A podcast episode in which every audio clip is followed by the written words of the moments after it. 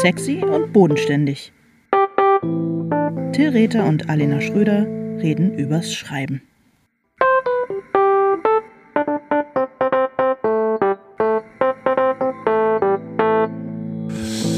Hallo Alena. Hallo Till. Oh, wie schön dich zu sehen. Total schön. Wir haben richtig gute Laune heute irgendwie. Ja, ja. Das, äh, das ist Ungewöhnlich. Toll. Es ist unser kleines Jubiläum, unser 95. Ja. Und ich, wir haben uns gedacht, wir reden über Freude am Schreiben. Ja, ah. als, schön, als schöne Klammer für äh, Folge Nummer 1, Leiden am Schreiben. Jetzt haben wir so viel gelitten, jetzt reden wir auch mal darüber, was alles toll ist. Ja, und weil wir beide einfach im Moment ähm, so ein bisschen das Gefühl haben, äh, dass das zu unserer Seelenlage gerade passt, zumindest auf das Schreiben bezogen. Ja, das stimmt. Das stimmt. Ich schreibe ja gerade gar nicht. Naja, aber. Nein, das stimmt, das stimmt gar nicht. Stimmt gar nicht. Aber äh, ja, ich, ähm, ich habe Freude, du hast Freude, aber dazu vielleicht gleich mehr, weil wir wollten ja noch einen kleinen Nachklapp machen zu unserer äh, letzten Gatekeeping-Folge. Ja, wir genau. haben ähm, das Literaturhaus Rostock hat äh, auch nochmal viel äh, Liebe bekommen. Äh, auf Twitter wurde als äh, Bestes gefeiert. Gerne andere Literaturhäuser, die ähm, sich selber auch das Beste finden, äh, können, können da gerne auch nochmal ähm, sich bei uns melden. ja, genau, in den Wettbewerb eintreten. Aber bislang äh, von, den, von dem einen Literaturhaus, in dem ich gelesen habe in meinem Leben, war Rostock auf jeden Fall das Beste. Und ich kann mir auch kein besseres vorstellen, weil es wirklich einfach ein toller Ort ist. Okay. Das ist aber, hast du sehr schön, das hast du sehr schön formuliert. Ähm, Dorian, äh, Dorian Stuber hatte nochmal äh, einen kleinen inhaltlichen Hinweis, dass aus seiner Sicht eigentlich Gatekeeping immer negativ äh, konnotiert ist und dass das, was wir also als Auswählen von Manuskripten oder so oder als das Entscheiden darüber, ja, welches Buch jetzt eigentlich erscheint, dass er das im positiven Sinne dann eher als Kuratieren oder so bezeichnen würde. Ich glaube aber, dass wir tatsächlich auch insgesamt, ja, also auch die anderen Reaktionen, die wir bekommen haben, klar, Gatekeeping ist das ein kritische Wort dafür. Ja, auf jeden dass Fall. Dass es den Bottleneck irgendwie gibt. Aber äh, daher mein dringender Appell, die Gatekeeper auszutauschen, weil wenn es zum Beispiel einen Verlag gäbe, der dezidiert äh, rassifizierte SchriftstellerInnen äh, oder queere Menschen oder sowas verlegt und sagt, keine alten weißen Männer in unserem Programm, betreibt er theoretisch auch auf eine Art Gatekeeping und äh, da wäre ich aber sehr dafür. Also vielleicht muss man den Begriff auch einfach reclaimen und anders. Ja, interessant. Das war ja für mich eher so, dass ich gedacht habe, okay. Vielleicht ist das auch eher kuratieren, das stimmt natürlich. Ja, und da, ja, aber das ist interessant, weil da, ähm, also habe ich so das Gefühl, solange es diese Bücher aber, ja, ist es dann nicht sozusagen, nee, was ich kritisch sah, war, wenn ein Verlag sozusagen das diverse Programm ähm, in einen Subverlag ja, genau. auslagert. auslagert. Genau. Aber auch das ist natürlich total überspitzt. Ähm, ja. Kannst du mal vorlesen oder zusammenfassen? Du hast eine super interessante ähm, Nachricht zu dem Thema äh, Gatekeeping noch bekommen. Ich auch, ja. aber die, die, ich lese meine danach vor, weil ich habe jetzt genau. schon so genau. viel gequakt. Ich äh, lese die vor und zwar von der äh, Twitter-Userin Balkoncafé. Ähm, ich lese mal eben vor. Moment. Oh. Ich habe mit 17 eine sehr ätzende Begegnung mit Literaturbetriebs-Gatekeeping gemacht. Ich habe Mitte der 90er mit einer Kurzgeschichte einen Literaturpreis der Ministerien Wissenschaft und Kunst der Länder Hessen und Thüringen gewonnen. Junges Literaturforum oder so hieß der. Ich war super stolz, meine Geschichte wurde in einer Surkamp-Anthologie für jene PreisträgerInnen veröffentlicht, wo sie meinen Namen falsch geschrieben haben. Nun denn. Und ich wurde mit den anderen PreisträgerInnen auf ein Wochenende in einem Landhotel eingeladen, wo Mitglieder der Jury und des Hessischen Literaturbüros unsere Texte mit uns, in Anführungsstrichen, besprachen. Da saßen dann alternde AutorInnen und ein jüngerer Typ rum, auch ein paar LyrikerInnen, weil Gedichte waren auch dabei und zerpflückten unsere jugendlichen Texte. Ich war eine der jüngsten TeilnehmerInnen. Es waren auch Leute bis 25 dabei, vielleicht waren die schon ein bisschen härter im Nehmen. Keine Ahnung. Sie waren jedenfalls auch zu blasiert oder zu verunsichert oder beides. Jedenfalls, und das war das Schlimmste, einer der Typen vom Hessischen Literaturbüro sagte abschließend sowas wie, vielleicht waren eure Texte bisher Glückstreffer und ihr habt sie einfach so aus der Hüfte geschossen. Nach diesem Seminar wird euch das nicht mehr möglich sein. Ihr werdet Wort für Wort umdrehen und die meisten eurer Texte wegschmeißen. Literatur ist harte Arbeit. Ich habe danach sehr lange nichts mehr geschrieben, weil meine schöne Kurzgeschichte absolut aus der Hüfte geschossen war, was auch immer das heißen soll und was daran schlecht sein soll, und ich überhaupt nicht wusste, wie ich bitte schön hart an meinen Texten arbeiten soll und da auch gar keine Lust drauf hatte. Diese alten Macker haben es zumindest in meinem Fall geschafft, den Nachwuchs erfolgreich zu vergraulen. Danke für einen schönen Podcast und so weiter. Schreckliche Geschichte. Absolut schreckliche Geschichte. Und absolut bemerkenswert, dass hier tatsächlich, abgesehen jetzt von den wirklich grauenvollen äh, Details, ähm, ich finde es interessant, dass Balkoncafé natürlich hier auch nochmal das Thema aufmacht, dass ein Literaturbegriff an sich natürlich auch schon als äh, Gatekeeping-Instrument wirken kann und ein Literaturverständnis. Und das Literaturverständnis von Texten, die nicht aus der Hüfte geschossen sein dürfen und bei denen man jedes Wort umgedreht hat. Ähm, das ist natürlich schon mal ein Literaturverständnis, das ganz viele Leute, die dafür überhaupt nicht die zum Beispiel die Zeit oder die Energie haben, ja. weil sie ähm, voll äh, Lohnarbeit nachgehen oder so ausschließen würde. Und andererseits freue ich mich immer über sowas, weil das mein eigenes, auf eine Art mein eigenes Literaturverständnis dann vielleicht auch wieder schärft, weil ich am Ende irgendwie denke, dass das eigentlich jeder gelungene Text immer auch ein Glückstreffer ist und nur sein kann, oder? Also du kannst dich noch so sehr abschuften, aber ohne Glück geht's nicht, ey. Ja, das sowieso. Und also, wenn ich an meine eigenen Texte denke, würde ich sagen, die Sachen, die ich tatsächlich, ohne viel drüber nachzudenken, in Anführungsstrichen aus der Hüfte geschossen habe, sind mir eigentlich ganz oft am besten gelungen. Viel mehr als die, wo ich mich irgendwie tierisch abgequält und jedes Wort umgedreht habe. Ja, und es hatte schon wieder auch dieser ganze Geniebegriff und du musst leiden und du musst hart arbeiten. Und natürlich ist Literatur harte Arbeit, aber es muss nicht immer unbedingt alles nur auf eine Weise geschehen. Und einer 17-Jährigen zu sagen, ähm, ja, jetzt hast du halt einmal irgendwie Glück gehabt, aber das wird dir so nie wieder gelingen, weil ab jetzt äh, musst du dich quälen, um je wieder dieses Glücksgefühl einer gelungenen Arbeit zu empfinden. Ach, doch scheiße. Das wirklich. ist einfach, das ist richtig ein Kunstfehler. Das ist wirklich Malpractice. Das ist einfach, aber das ist genau das Ding.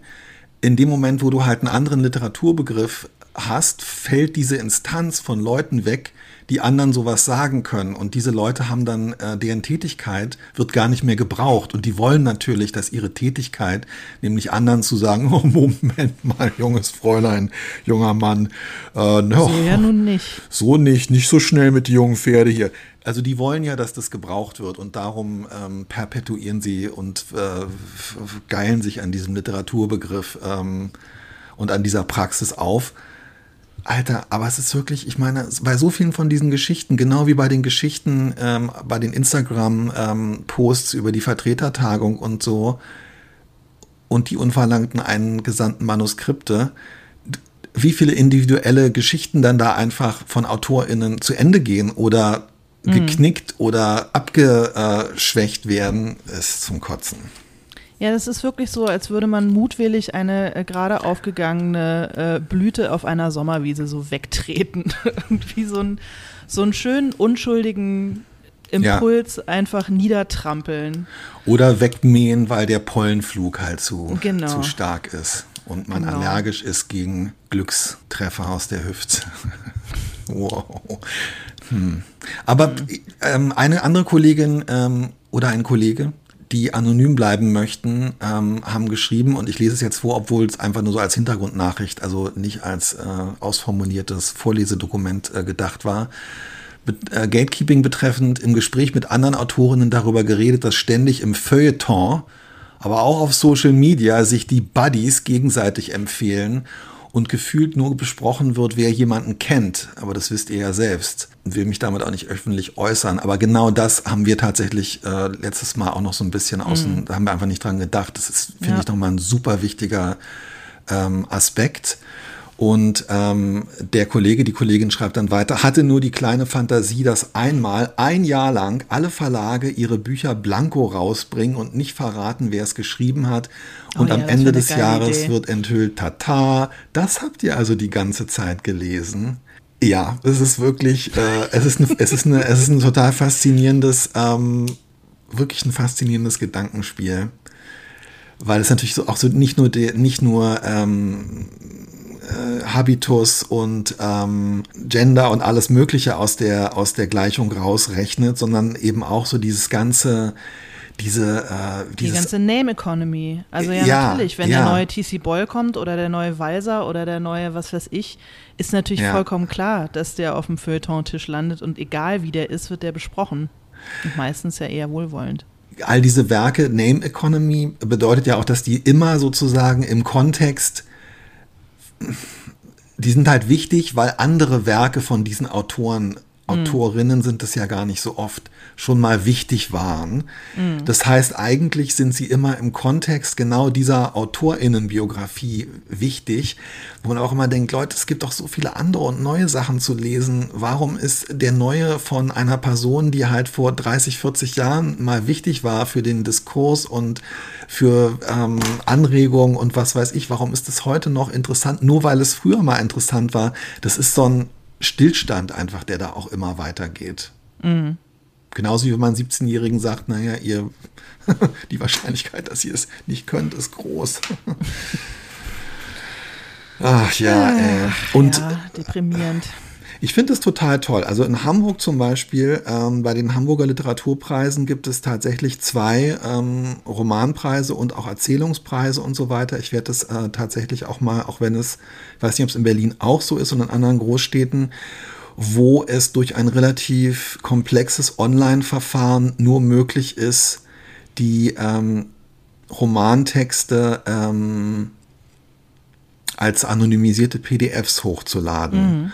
Und es, also es, es gewinnen auch wirklich namhafte AutorInnen. Ähm, Christine Bilkau hat für äh, Nebenan gewonnen, als das Buch eben noch unveröffentlicht war, mit 30 Seiten aus diesem Buch. Aber da stand halt nicht drauf Christine Bilkau und war klar Autorin von Die Glücklichen und so. Das finde ich total toll. Ist natürlich im Verlagsbereich ähm, schwierig, aber gerade bei so unveröffentlichten Manuskripten und bei, ähm, bei Stipendien sollte das Ja, eigentlich, und bei Preisen finde ich super. Super Idee. ja, sollte das eigentlich irgendwie Praxis sein. Trotzdem lassen wir uns die Freude nicht verderben, Nee. vermiesen. Hast du, hast, du, hast du noch was bekommen? Thema Gatekeeping? Nö, ich habe auch dann, äh, ich dachte, äh, schön sind immer drei. Ja, okay, die Leitungen sind geschlossen. Aber wenn ihr noch mehr habt, immer her zu uns. Äh, und Ja, dann sind die Leitungen halt offenes- nicht geschlossen. Also wenn nichts mehr kommt, heute. sind sie geschlossen und wenn Für noch was heute. kommt, sind sie offen. genau, genau, genau. Ein So, Ventil ja, äh, im Grunde. Egal. Ja, Thema Freude, Freude. Till. Ähm, ich habe mich so gefreut, weil ich äh, neulich dich gefragt habe, wie es dir so geht und wie es so läuft und du mir erzählt hast, dass du gerade wahnsinnige Freude am Schreiben hast, weil du gerade an deinem Danowski sitzt und dir das Spaß macht. Und das wiederum äh, hat mir ein gutes Gefühl bereitet. Erz erzähl von deiner aktuellen Schreiberfahrung, bitte. Also ich fange wirklich mal direkt im, ich versuche jetzt gar nicht, das irgendwie komplizierter zu machen, als es ist. Ich habe im Moment richtig Freude am Fabulieren. ähm, also ich habe so äh, angeregt durch, äh, durch meine Lektorin, die einfach gerne äh, Ende letzten Jahres schon mal genau wissen wollte, wie ich mir das Buch vorstelle, habe ich mir halt vorher schon sehr viele Gedanken gemacht und habe dann auch schon ähm, relativ gut geplant und meine Recherchen sind irgendwie auch schon länger abgeschlossen. Und ich habe mich selber in so eine schöne Situation gebracht, wo ich eigentlich schon weiß, was passiert, aber mir so ganz viele Sachen, die so Freude machen, ausdenken kann. Nebenfiguren, Situationen, wie Orte aussehen, wie Menschen miteinander reden. Und ähm, ich muss wirklich sagen, also ich bin zurzeit wieder an so einem Punkt, der manchmal äh, in diesem, der manchmal bei mir so unter, äh, ja, so technischen Umständen wie Überarbeiten oder das und jenes passt vielleicht noch nicht. Manchmal so verschwindet nämlich wirklich diese, diese Freude daran, sich Sachen auszudenken. Mhm. Hattest du das auch jetzt äh, in, in bestimmten Phasen von, ähm, bei euch ist es immer so unheimlich still oder stand es zu sehr unter dem Thema Zeitdruck oder gerätst du dann trotzdem in, kannst du in so einen Zustand trotzdem geraten? Äh, äh, doch, bin ich auch immer wieder zwischendurch. Und ähm, ich hatte jetzt ja diese etwas, etwas hektische und anstrengende Überarbeitungsphase nochmal, ja. in der ich aber auch zwischendurch so eine leichte Euphorie hatte, weil ich irgendwie gemerkt habe, dass ähm, das, was, was ich vorher so schwer finde, nämlich wenn man einmal irgendwas durchgedacht hat, ist dann nochmal von einem ganz anderen, ja, ja. ist nochmal neu anzugehen. Ich finde Sachen nochmal neu schreiben, die man eigentlich schon geschrieben hat oder ja, wie gesagt, dann nochmal mit so einem anderen, ganz anderen Blick rangehen, meistens super schwierig. Aber da ist es irgendwie gelungen und es hat total viel Sinn ergeben. Und da hat es mir auch, obwohl es quasi sehr fordernd war und sehr anstrengend und ich irre unter Druck stand, hat mir das total Freude bereitet zu merken, ich kann das und, äh, und es geht und es wird viel, viel besser. Mhm. Und ich habe es hingekriegt. Ja, ja. Ich war auch ein bisschen, also ich war in der Zeit ja äh, auch immer mal wieder so ein bisschen besorgt und habe bei dir nachgefragt. Und ich war, also ich will jetzt nicht sagen ähm, überrascht, aber ich war, habe mich ähm, gefreut, dass ich dann doch immer wieder gemerkt habe, dass du ganz schön gut drauf warst. Also nachdem ja, dein Anfangs, äh, der Anfangs, oh Mann, ey, muss das jetzt sein, verraucht war, warst du echt gut drauf. Ja, na, weil ich so produktiv war. Also am Ende ist, ähm, wenn ich es schaffe, produktiv zu sein, macht mir das einfach wahnsinnig viel Freude. Nicht ja. um des Produktivseins Willens, sondern weil ich äh, weil ich dann tatsächlich auch in so einen Zustand, in so einen, ach, ich hasse ja das Wort Flow eigentlich, aber im Grunde ist es das. Also wenn ich einmal über diese Schwelle rüber bin, ja. dann äh, passiert das, dass ich in so einen, ja, in so einen Schreibflow gerate, den du, glaube ich, einfacher und schneller herstellen kannst. Aber was ich eigentlich sonst immer quälend finde am Schreiben, nämlich dieses den ganzen Tag irgendwie vom aufgeklappten Rechner sitzen und am Ende steht da halt so eine halbe Seite und man denkt, ja gut, war heute irgendwie nicht so doll mhm. ne? und so. Das war da halt nicht, weil es aber auch nicht sein durfte. Und irgendwie ähm, hat es dann, hat es dann wahnsinnig Spaß gemacht. Ja, ich dachte, ja. guck mal, du kannst auch mal einfach zehn Seiten am Tag schreiben, die am Ende sogar richtig gut sind. Das geht, das ist in mir. Ich kann das. Ich muss da nur irgendwie ran. Ja, es ist interessant. Ich glaube, dass wir uns da relativ ähm, ähnlich sind weil wir, also ich habe, mir macht auch eine halbe Seite, die ich sehe, und vielleicht ist das auch tatsächlich ein bisschen toxisch, aber ich kann es nicht ändern, eine halbe Seite, die ich sehe und bei der ich weiß, die ist wirklich hart erkämpft, mhm. die macht mir am Ende, auch wenn ich es betrachte und bevor ich dann Feierabend mache, die macht mir weniger Freude auch in der Rückschau als 60 bis 80 Prozent gute fünf Seiten, wo ich weiß, ach, das lief irgendwie gut und ähm, das, ich habe währenddessen nicht gelitten. Davon habe ich ehrlich gesagt ja. auf die, in, im Moment und dann auch auf die Dauer mehr. Also es widerspricht hundertprozentig dem, was ähm, Balkoncafé mit 17 mitgeteilt wurde. Genau. Ähm, aber das war ja wirklich, das finde ich total interessant. Also diese, diese, ähm, diese Mitteilungen von diesen Menschen da waren ja total darauf angelegt, den Leuten die Freude am Schreiben auszutreiben. Ja, absolut. Und denen zu absolut. sagen, glaubt mal bloß nicht, dass das irgendwas ist, was Spaß macht. Also schon auch diese, diese, diesen Gegensatz aufzumachen, das ist Arbeit. Hm, okay, das ist ja auch so eine toxische Prägung. Also Arbeit ist immer das Gegenteil von, ähm, von Freude. Ja. ja, genau. Harte Arbeit. Harte Arbeit. Ich weiß nicht, ist das vielleicht auch am Ende was sehr Deutsches? Also wird es zum Beispiel in irgendwie amerikanischen nee, äh, Creative Writing nee, Seminaren nee. wird da dieser auch immer Kult so um den First Draft und, leiden ja, muss und ja, so. Ja, total. Ich glaube, dass dieser Kult um den, also dass da ja sogar schon diese ganze Ebene eingezogen ist.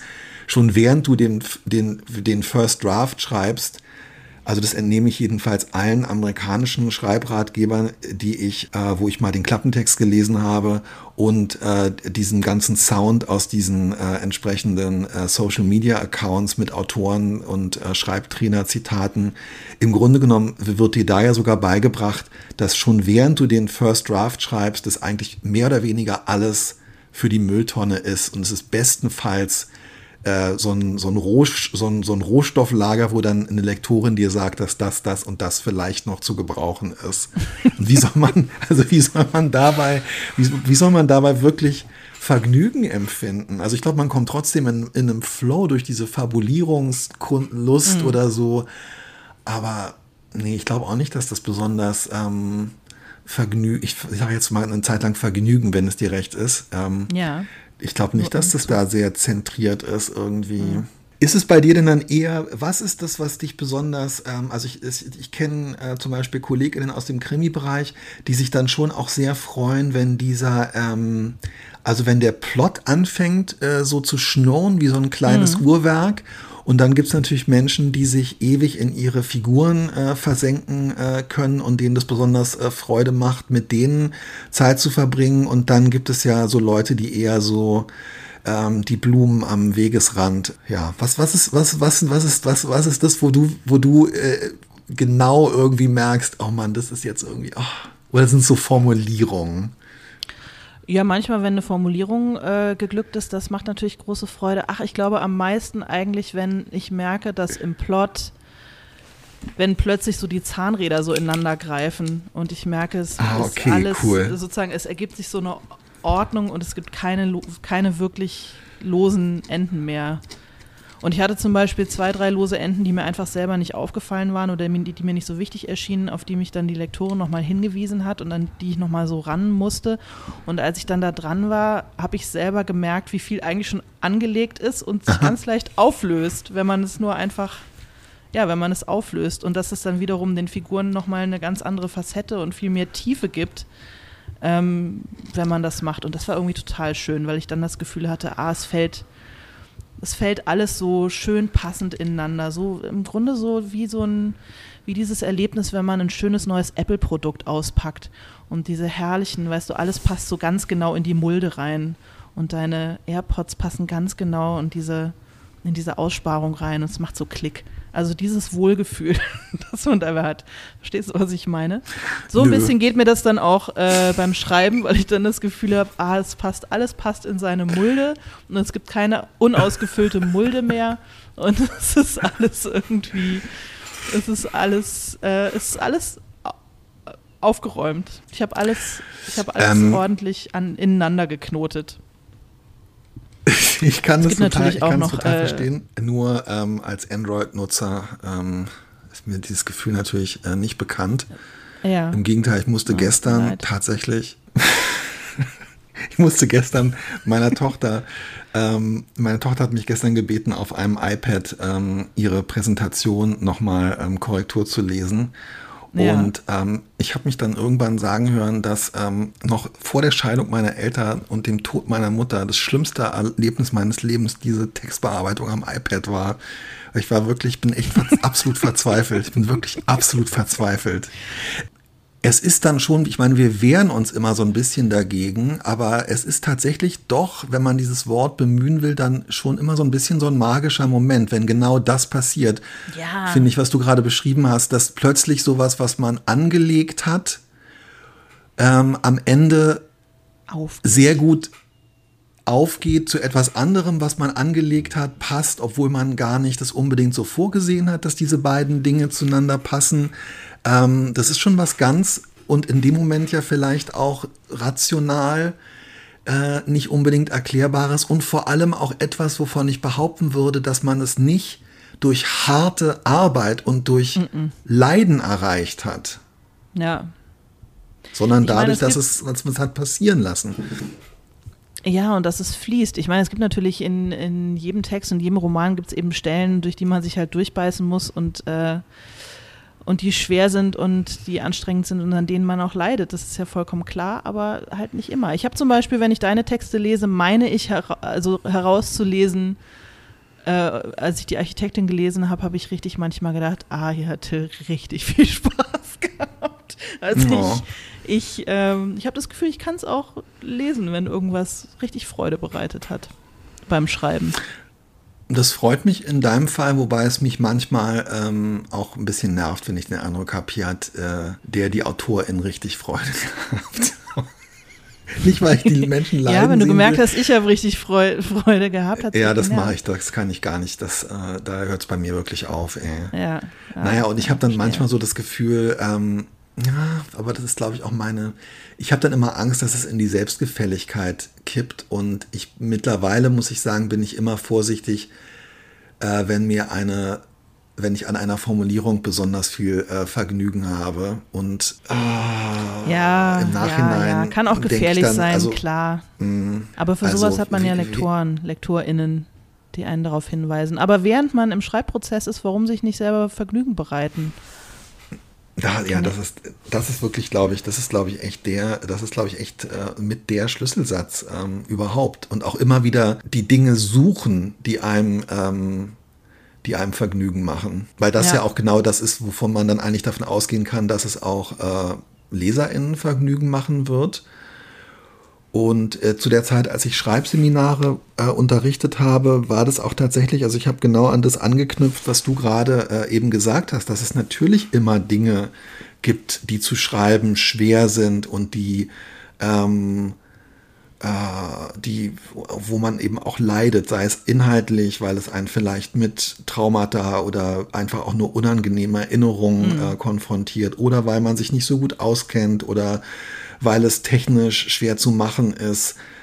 Und ich habe das dann irgendwie immer als, weil bei diesen Schreibseminaren natürlich oft das Thema ist, dass da Menschen hinkommen, die seit vielen Jahren, weil sie in äh, einer Lohnarbeit nachgehen, ihre Manuskripte nicht zu Ende bekommen oder immer wieder einfach nicht in diesen Flow geraten, von dem du sprichst. Und ich habe denen dann eigentlich auch immer geraten, dass sie diese Schwarzbrotstellen, mir ist kein anderes Wort dafür eingefallen, ich liebe eigentlich Schwarzbrot, aber eben keine Schwarzbrotstellen, dass sie die identifizieren sollen und dass sie die doch einfach erstmal nicht schreiben sollen, sondern dass sie einfach erstmal nur alles schreiben sollen, worauf sie Bock haben, auch wenn sie dabei vielleicht ein bisschen ähm, unchronologisch vorgehen. Und meine These ist halt, dass man am Ende dann merkt oder im, im Laufe der Arbeit merkt, dass man eigentlich viel weniger von diesen Schwarzbrotstellen braucht, als man anfangs dachte. Dachte, ja. Beziehungsweise, dass eigentlich, weil man sich immer mehr darauf trainiert hat, Freude daran zu haben und Vergnügen zu empfinden beim Schreiben, einem diese Schwarzbrotstellen auch gar nicht mehr so schwer fallen. Ja, oder manchmal kann man d- die Schwarzbrotstelle hinterher noch mit ein bisschen mehr Vergnügen aufladen. Man kann sie erstmal so knapp wie möglich halten und dann kann man hinterher immer noch Super den Tipp. Spaß dran flatschen, sozusagen, wenn man, wenn man muss und möchte. Aber Wow, ähm, du hast mal angefangen äh, bei diesem Podcast, in dem du die Formulierung Feenstaub drüber streuen ja. äh, geprägt hast und jetzt bist du gelandet bei Spaß an Flanschen. Oder? Ja, genau. Ich habe gestern meine, äh, meine Fahne von, bei euch ist es immer so unheimlich still, äh, zu Ende korrigiert und, und hatte auch nochmal irgendwie doch ein großes Glücksgefühl, weil ich jetzt beim, also eigentlich ist es ja immer nervig, das ist ja echt so ein bisschen wie die eigene Kotze wieder auflöffeln, wenn man zum fünften Mal das eigene Buch nochmal durchliest. Aber gestern, als ich es so dann doch einmal am Stück äh, in seiner schon buchhaften Fassung gelesen habe und hinterher dachte, ach guck mal, es ist eigentlich echt richtig gut geworden. Das war auch nochmal äh, ein Gefühl großer Freude. Ja. Und dann muss ich die Danksagung kürzen. Das war auch blöd. Aber was ich da, was ich eigentlich sagen wollte, war, dass ich ähm, zum Beispiel immer mal zwischendurch, wenn ich gerade merke, ich bin an einer schweren Stelle oder es nervt mich gerade alles, oder ich finde es richtig doof, dann belohne ich mich damit, dass ich schon mal die Danksagung formuliere und äh, dabei tatsächlich auch ganz viel Dankbarkeit empfinde für Okay. all die äh, Menschen, die mich unterstützen und die äh, da sind und mir helfen, halt dieses Buch zu schreiben. Und das, ähm, das hilft mir manchmal über schwere Stellen drüber, dann ist die halt auch schon mal da und dann kann man an der noch mal ein bisschen rumschreiben und andere Leute rausschmeißen und neue Leute mit reinnehmen und so. Aber, auch einfach Leute ähm, beobachten, wie sie sich in dieser Phase. Genau, wie ja. sie sich entwickeln, Mhm. genau, ob sie meiner Dankbarkeit weiterhin würdig sind. Und Ja. äh, ich schreibe super gern die Danksagung. Das ist echt wie so ein kleines Bonbon, das ich mir ähm, eine Weile aufspare, aber dann gönne, wenn ich merke, ach, jetzt bist du eigentlich gerade irgendwie, jetzt geht es dir eigentlich gerade gar nicht so gut beim Schreiben, jetzt machst du mal was Schönes. Und dann schreibe ich die Danksagung. Ja, zum einen um die, äh, ich kann das gut nach, zu, äh, nachvollziehen, zum einen um diese Dankbarkeit äh, tatsächlich auch nochmal äh, real dann äh, zu empfinden und sich dadurch so ein bisschen äh, Kraft zu geben. Aber ich finde, dass es ja auch oft einfach so, ja, also wir haben oft darüber gesprochen, wie einsam dann tatsächlich der Moment des Schreibens und der Schreibvorgang an sich ist. Aber ich finde, wenn man dann kurz in die ähm, Danksagung reinluschert und da ähm, so ein bisschen äh, mhm. äh, dran rumfummelt, ähm, um zwei Fachbegriffe zu verwenden. Ähm, dadurch wird einem dann auch immer wieder so klar, was für ein, äh, ja, was, was, wie kollaborativ halt das Schreiben letztendlich doch auch ist. Und dass es eben, genau. dass das Buch das Ergebnis einer Zusammenarbeit ist und dass man eben letztendlich doch gar nicht so, ähm, ja, gar nicht so einsam ist, wie man halt, ähm, wie man halt denkt. Und dass man natürlich sich dann wie selber auch nochmal in dem Moment so eine Liste macht von Leuten, vielleicht jetzt abgesehen von Recherchepartnern, ExpertInnen, die da draufstehen könnten. Im Grunde legt man sich einfach so eine Liste an von Leuten, wo man weiß, die könnte man jederzeit anrufen und oder genau. anmailen und vollheulen. Und das ist einfach total schön. Ja. Sich das so vor Augen zu führen, dass man nicht alleine ist. Und das ist ja im Grunde auch was, was dann äh, einer 17-Jährigen komplett ausgetrieben wird, wenn man dann vor so einer Riege irgendwie in Anführungsstrichen erfahrener Autoren hockt, die einem sagen, in Zukunft wirst du immer nur noch leiden. Äh, die Vorstellung, dass man nicht alleine ist mit seinem, mhm. mit seinem Kram. Ja, das finde ich total interessant, dass du das sagst und dass wir echt äh, das irgendwie in so einem, also das ist so interessant, diese Geschichte äh, äh, von Balkoncafé, weil man die in so vielen unterschiedlichen Kontexten einfach ähm, jetzt auch noch mal lesen kann. Das ist wirklich so, also ich habe das ist, ich habe echt einen Eindruck, das hat sowas von Teile und Herrsche. Also indem du halt die Leute ja, genau. in diese klein äh, hältst. Ja. ja, und treibst du sie halt Nur in so eine Isolation. Genau, genau. Ja. Du kannst halt weiterhin bestimmen, wer irgendwie hart genug ist. Und das ist ja auch ein, einfach so ein Riesenproblem, äh, dass äh, durch diese Vereinzelung irgendwie ähm, ja, wir auch Schwierigkeiten haben für unsere äh, Interessen einzustehen und es auch immer für große Verblüffung sorgt, wenn dann irgendwie ähm, mehrere AutorInnen gemeinsam äh, für irgendjemand anders oder für sich selbst eintreten. Dann heißt es ja auch mal ganz schnell, ah ja, äh, literarischer Aktivismus hat auch mit Literatur nichts zu tun und ähm, die Leute schreiben mhm. auch nichts anderes mehr als Pamphlete und so. Ich glaube, es hat auch damit zu tun, dass man halt irgendwie ja. denkt, wieso, die sollen doch alle schön alleine ähm, in ihrem Kämmerchen sitzen und ähm, sich sagen lassen, wie schwer das alles ist. Genau, ich meine, da passt ja auch zum Beispiel rein, dass die äh, Danksagung ja hier und da auch als sehr unliterarisch gilt. Ja. Also wenn man ein richtiges literarisches ja. Genie ist, dann, dann äh, schreibt man hinterher keine Danksagung. Ich meine nicht, man kann es natürlich genauso gut weglassen, aber Total, es gibt ja auch zum ja, Beispiel natürlich. Verlage, in denen das einfach nicht gerne gesehen wird oder die sagen, nö, machen wir nicht, weil es dem Werk irgendwie so die Wucht nimmt, wenn man hinterher noch mhm. seiner Lektorin dankt. Aber ich, ich, auch das finde ich irgendwie total traurig. Absolut, ja, stimmt.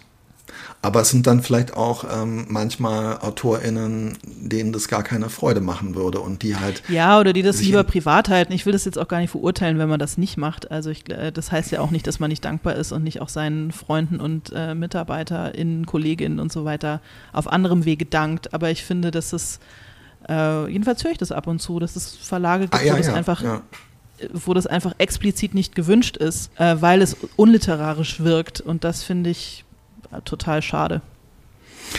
Ich finde, man merkt aber schon auch, dass eben es immer noch viele KollegInnen gibt, die ihre, ihr Vergnügen, ihre Freude, hoffe ich, weiß ich nicht genau, eben aber auch gerade aus diesem, ähm, aus diesem Kult der Vereinzelung und des äh, letztendlich aus dem Geniekult, äh, der das immer noch ist, irgendwie beziehen, aus diesem ähm, ich die einsame, der einsame Kämpferin hier im Zimmer und ähm, mhm. das ist mir alles irgendwie zugeflogen. Und das ist natürlich auch, ich meine, so ein gewisser äh, Heroismus ähm, kann natürlich auch äh, wirklich sehr ähm, anregend und so weiter sein. Aber ich glaube, wir beide ja klar, fair haben enough, den kann jeder so machen, null. wie er will. Wir sind unheroisch. Wir sind unheroisch. Nein, im Ernst. Mir macht das alles eh viel mehr Freude, seit, äh, seit wir auf Schreibreisen fahren und zusammenhocken und hier darüber sprechen und so weiter. Ähm, absolut, das hat mein, absolut. mein Level an äh, Freude an dieser Tätigkeit wirklich äh, maximal gesteigert. Kann ich nicht anders sagen. Ja, das geht mir ganz genauso. Und wenn ich jetzt darüber nachdenke, ähm, ich habe schon häufiger darüber gesprochen, ähm, vielleicht auch zu oft, also dass ich ja ähm, relativ ich glaube, ich habe mir neulich noch mal, weil äh, jemand auf Twitter geschrieben hatte, dass sie die Folge älter werden äh, gehört haben. Da habe ich gedacht, was war das denn? Und habe da reingehört und habe dann gehört, dass ich doch äh, in quälender Ausführlichkeit darüber gesprochen habe, wie spät ich äh, mit dem äh, Bücherschreiben angefangen habe.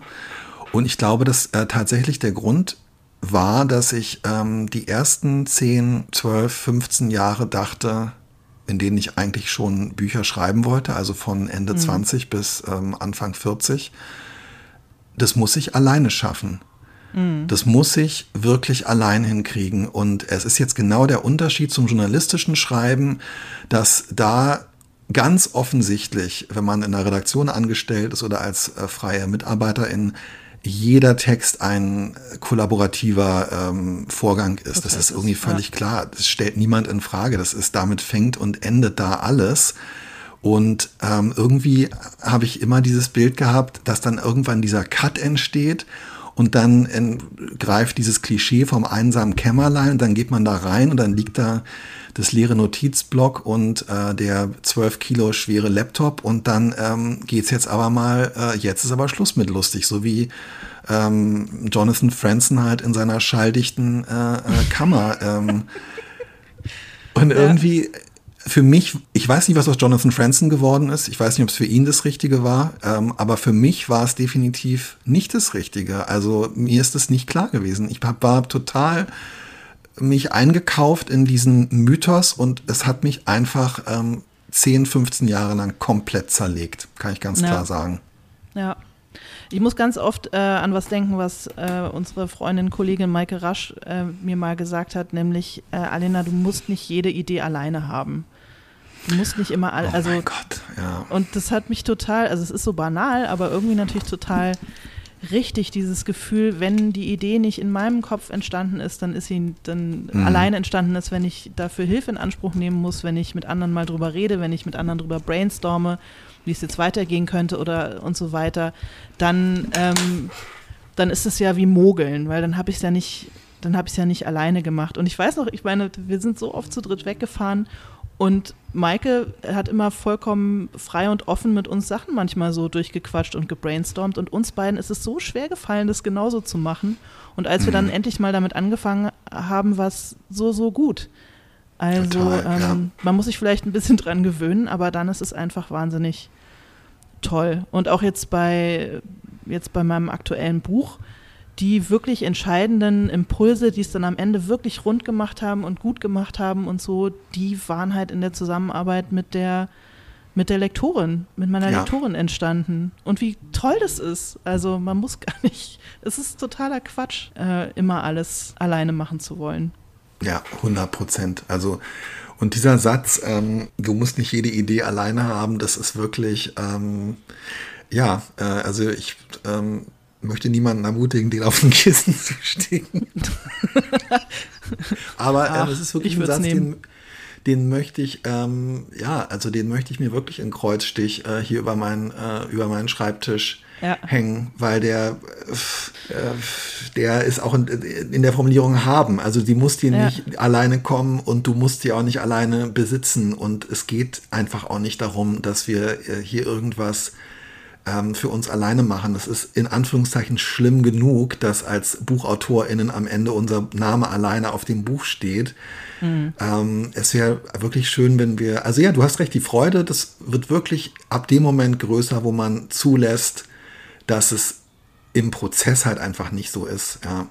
Ja. Ich habe es ich jetzt bei dem Danowski ist es auch so. Also ich habe einfach dadurch, dass es jetzt äh, nach langer Zeit äh, zum ersten Mal eine neue ähm, Lektorin ist und das ist jetzt das, das, erste Buch, an dem ich mit ihr zusammenarbeite, ähm, ist die, also es ist jetzt, glaube ich, zehn Jahre her, dass ich so eng mit einer Lektorin an einem Buch gearbeitet habe und ähm, man könnte jetzt auch denken, wow, nach zehn Jahren gehe ich jetzt also sozusagen wieder in den Status dessen, ähm, dem immer gesagt wird, was könnte man doch auch so machen und äh, wie wäre es damit? Ähm, mhm. Und eigentlich ist das irgendwie so wie zurück auf die Schulbank. Nee, es ist im Gegenteil. Und vielleicht ist das auch der Lernprozess durch dich und ähm, Maike Rasch und, äh, und andere. Es ist einfach total super. Ich kann es nur noch ja. mal mit meiner eigenen Anekdote ähm, und Shoutout an die äh, LektorInnen, die so sind. Kann es echt nur nochmal bestätigen. Ja. Alter, das ist voll der heilige Podcast heute geworden. Ja, wir, haben konkrete, schön, wir haben konkrete Tipps gegeben und wir haben am Ende noch die Gemeinschaft äh, ge gefeiert. Sind wir, Total. was ist los? Und wir bleiben unter einer Stunde, voll krass. Hä, Moment, wir sind, ja stimmt, du hast recht, wir sind eigentlich inhaltlich wirklich fertig.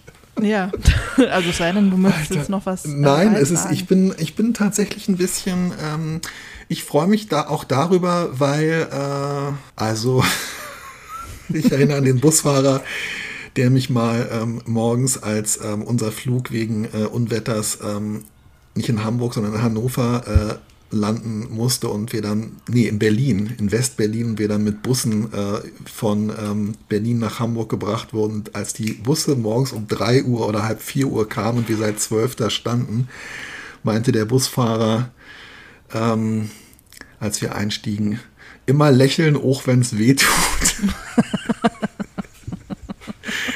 und das ist jetzt keine Lebenseinstellung, die ich mir unbedingt ähm, nee zu eigen machen will. Aber beim Schreiben ist es vielleicht, ich meine, es hat einen Grund, warum wir mit Leiden am Schreiben angefangen haben. Und äh, ich finde es auch nach wie vor den absolut logischen Ausgangspunkt für einen ja. Entlastungspodcast und auch fürs Nachdenken über Schreiben.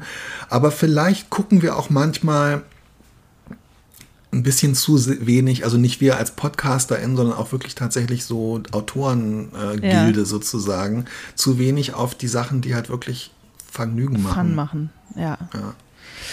Ach, sehr schön. Mit großem Vergnügen denke ich auch an unsere ähm, 100. Jubiläumsfolge, das die in der letzten so Etage stattfinden oh mein Gott. wird. Es wird Es ist noch nicht, ja, man kann noch keine Karten kaufen. Also ähm, wir sagen Bescheid, sobald es ähm, losgeht. Und ja, aber ich, ich freue mich schon richtig drauf hin. Den ganzen Alter. Sommer werde ich mich darauf freuen. Ich mich auch. Und wenn sie dann noch einigermaßen präsentabel ist, ziehe ich meine gelbe Jacke an. Das sage ich dir jetzt schon. Die ist der Hammer, die gelbe Jacke passend zu meiner gelben Tasche. Ich bringe die gelbe Tasche mit. Ja, die ziehe ich dir schön. über den Kopf und dann bin ich unsichtbar. Aus, dann siehst du aus wie ein fluffiges, flauschiges, frisch geschlüpftes Küken. Das finde ich voll gut. Oh, wie cool, wie schön. Ich wollte gerade ja. sagen, dann sehe ich aus äh, wie ein, ähm, wie ein, ein 50 Liter Eimer kühne Senf. Und ich finde beides gut. Das Küken und den 50 Liter Eimer kühne Senf. Beides perfekt. Vielleicht können wir Kühne als Sponsor gewinnen für die ganze. Oh, ja, das möchte ich ausdrücklich nochmal sagen, weil ich immer mal wieder Kühne äh, feiere, die ja. wirklich ehrbare Hamburger ähm, äh, äh, Senf- und Gurkeneinlegefirma Kühne hat nichts mit dem gleichnamigen Steuerflüchtling und, ja, ähm, äh, und Arisierungsmillionär, äh, ja. äh, genau, ähm, Dings HSV Kühne zu tun. Ja, ja, ja. Wir sind nee, pro Gurkenkühne und anti-HSV-Kühne. Ja, perfekt. Ich freue mich, dich nächste Woche zu sehen. Eingeworben. Ich freue mich auch. Und dann reden wir wieder über was Schönes. Lass uns mal kurz noch mal ab und zu über was Schönes reden. Und bei der Jubiläumsfolge machen wir vielleicht wieder was richtig. Darkes. Wieder über was Darkes, Peinliches. Ja, vielleicht von allem ein bisschen was. Vielleicht machen wir ein oh. buntes, ein buntes, um dein Lieblingswort nochmal zu benutzen, Potpourri der Gefühle rund ums Schreiben. Oh ja, und ähm, ihr wisst, wie ihr uns erreichen könnt, ähm, wenn ihr Wünsche habt für ja, die hundertste genau. Folge. Also wirklich ähm, Dinge, die ihr euch wünscht, dann äh, lasst es uns wissen. Ja, und, auf jeden äh, Fall. Gucken, dass wir die Wünsche erfüllen können. Auf jeden Fall. Ach, schön wird das. Lieber Till, ich wünsche dir noch äh, viel Freude heute am Schreiben und an allem anderen auch. Und ich freue mich, wenn wir uns ganz Anina. bald sehen. Bis dann. Machen wir. Mich auch. Tschüss. Tschüss.